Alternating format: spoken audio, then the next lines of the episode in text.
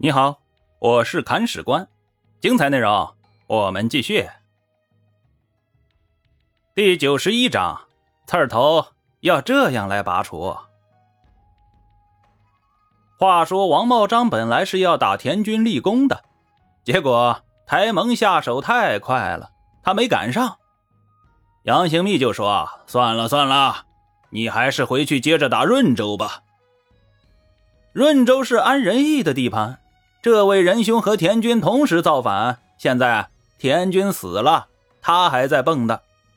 安仁义刚开始造反的时候啊，也疯狂过。他首先带兵攻打常州，常州刺史李煜是个天不怕地不怕的主，带兵出城迎战，冲着安仁义一顿大骂呀。安仁义也是跟着杨行密打天下的元老级人物呀。头脑十分清晰，他对手下人说：“李煜敢骂我，肯定有埋伏，都听我的，撤退。”然后啊，就带兵走了。事实证明啊，李煜还真设下了伏兵。所以说，老将就是老将，不服不行啊。扬州的杨行密听说安仁义造反了。就派王茂章去收拾他。王茂章领了这个差事啊，马不停蹄持机安仁义。双方都是猛将，大战了三百回合，谁也没打过谁，僵住了。这一僵住啊，杨行密就坐不住了，他又派了一个人去帮助王茂章。这个人叫做徐温。在五代十国时期啊，徐温可是个重要人物。建议大家记住他，因为在杨行密死后啊，就是这个人在吴国专权的。现在的徐温资历并不老，他之前通过一件事儿受到了杨行密的赏识，逐渐委以重任。什么事儿呢？话说当时杨行密让副使李承嗣主持淮南事务，自己则挂帅亲征去征讨朱温。俗话说得好。大军未动，粮草先行啊！杨行密打算用大船来运送粮草。当时身为都知兵马使的徐温对此持不同意见。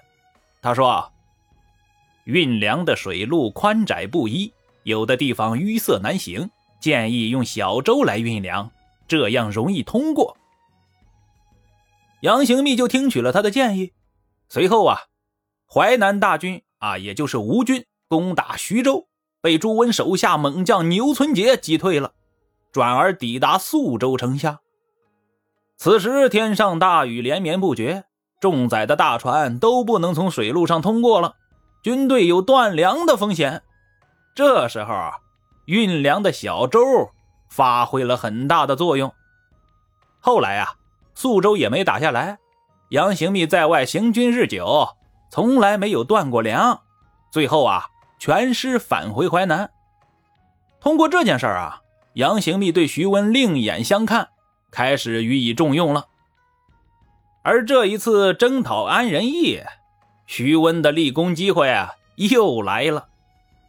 他带着军兵来和王茂章会合，给手下军兵们换上王茂章军队的衣服和旗帜。这样一来啊，就可以达到鱼目混珠的效果了。安仁义不知道对方已经增兵了，照常出战。王茂章、徐温双双出击，围住对方一阵拳打脚踢呀，把安仁义给打懵了，仓皇退走。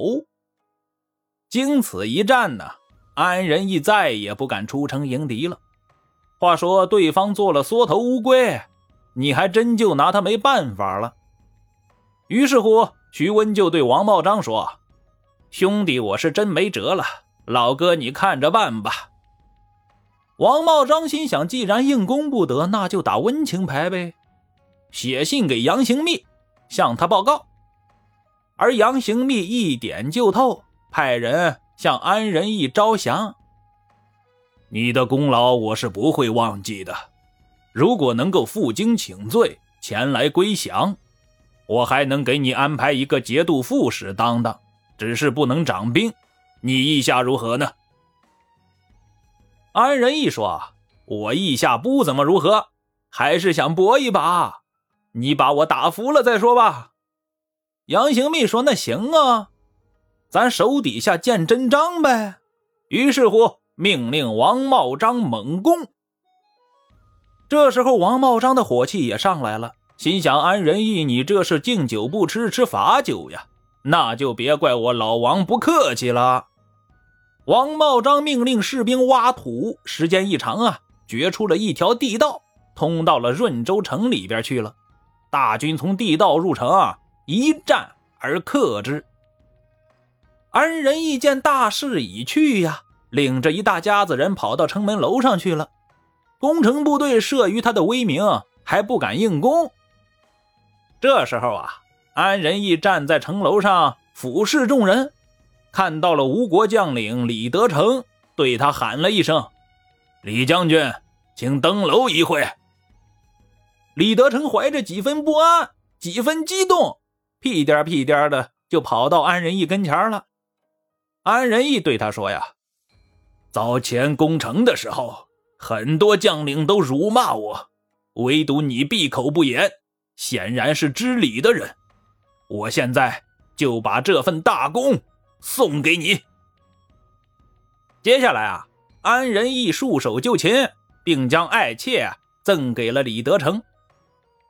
随后，安仁义连同其子被押送至扬州，斩首示众。话说这个安仁义仁义不仁义，我们不知道，但是确实很讲义气呀，要不然也不可能最后临死之前还给了李德成一份功劳嘛。话说，截至目前呢。造反的三人组已经被平定了两个了，最后一个呀就是朱延寿。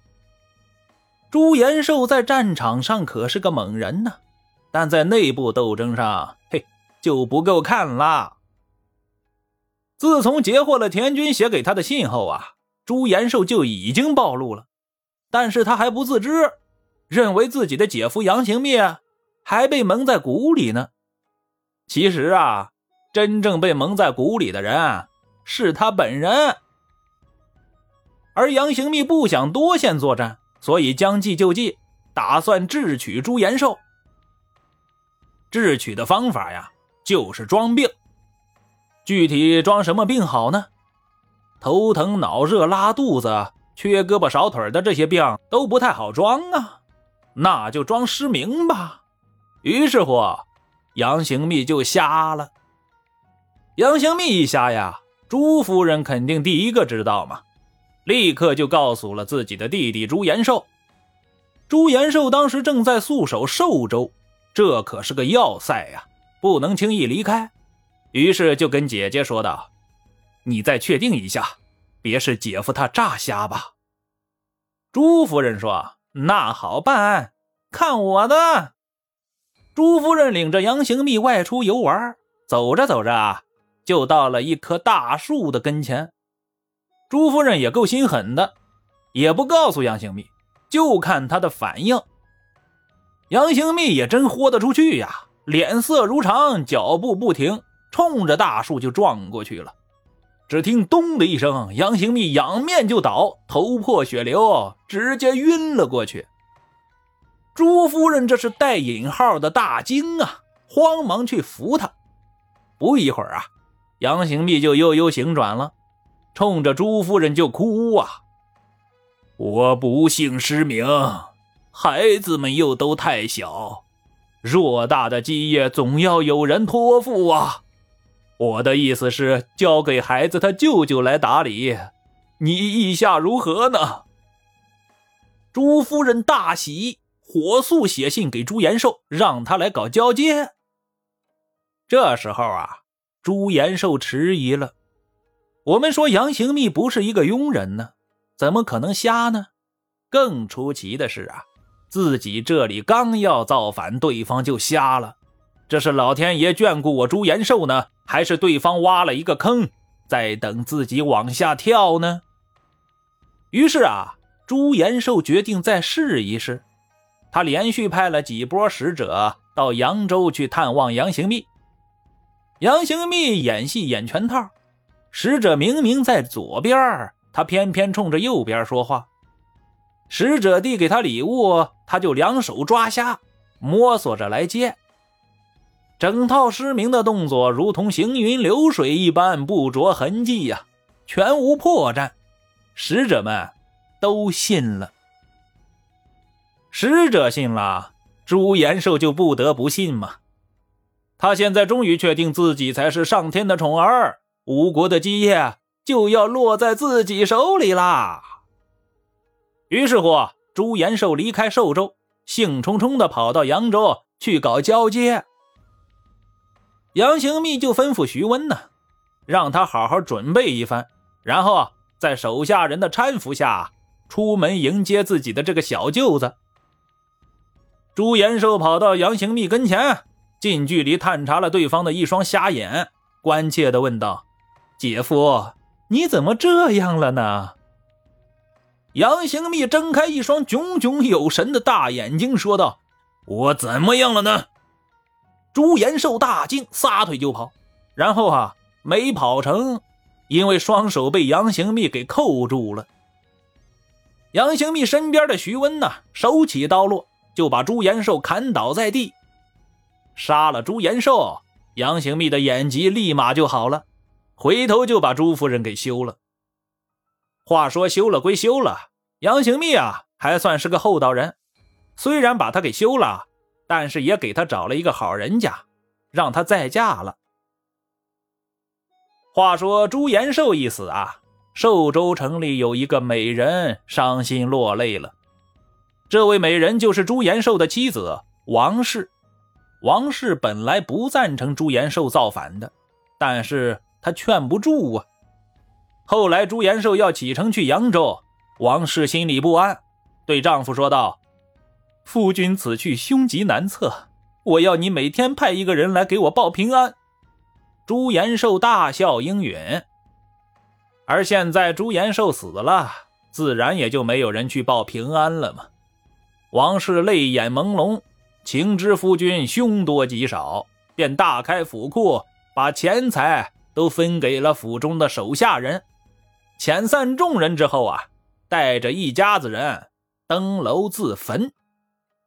临死之前，王氏说了一句话：“我要葬身以火，绝不能以完好之躯受仇人凌辱。”王氏真乃烈妇也。至此啊，三个造反的刺儿头全被杨行密给拔除了，内患已了，杨行密就要开始出门打人了。具体是打谁呢？精彩内容。我们下回分解。本章播讲完毕，感谢您的订阅收听。如果您有好的意见和建议，欢迎在评论区留言。如果您感觉这个专辑还不错，欢迎您转发微信、微博、朋友圈。看史官再拜顿首，感激不尽。